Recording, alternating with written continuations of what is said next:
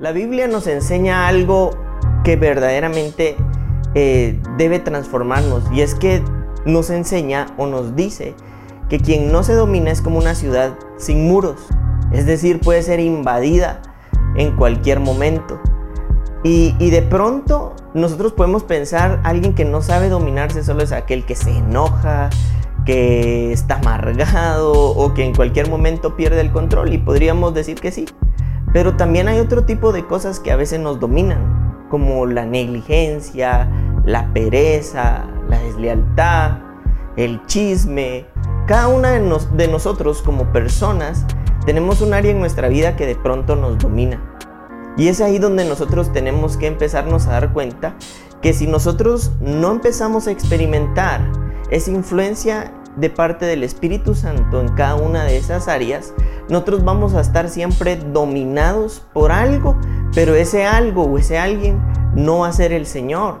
Y eso inevitablemente nos va a destruir. De pronto podríamos decir, ay, pero esto es algo muy pequeño, esto es algo tan insignificante, o esto es algo que de verdad no tiene importancia. Y quizá esas cosas pequeñas que nosotros hoy nos creemos que no nos afectan son aquellas que van a incrementarse de tal manera que después nos van a destruir. Yo quiero que de verdad hoy ahí donde tú estás puedas ponerte a pensar por un momento cuáles son esas áreas en las que has sido dominado o que te han dominado. Y de pronto, como tengo la costumbre de decir, es un área ouch, uy, ¿verdad? A la que no queremos nosotros renunciar pero que nosotros inevitablemente hemos visto o alguien nos ha dicho.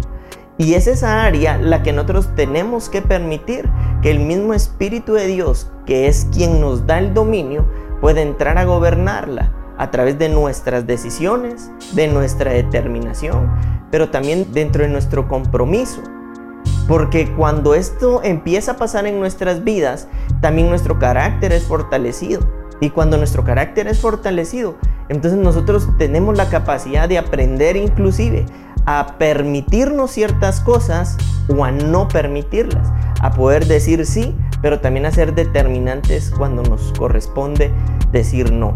Entonces yo quiero invitarte hoy a que puedas experimentar ese poder, ese amor y ese dominio que dicen las escrituras, que, que es una realidad en nosotros los hijos de Dios para que lo experimentes.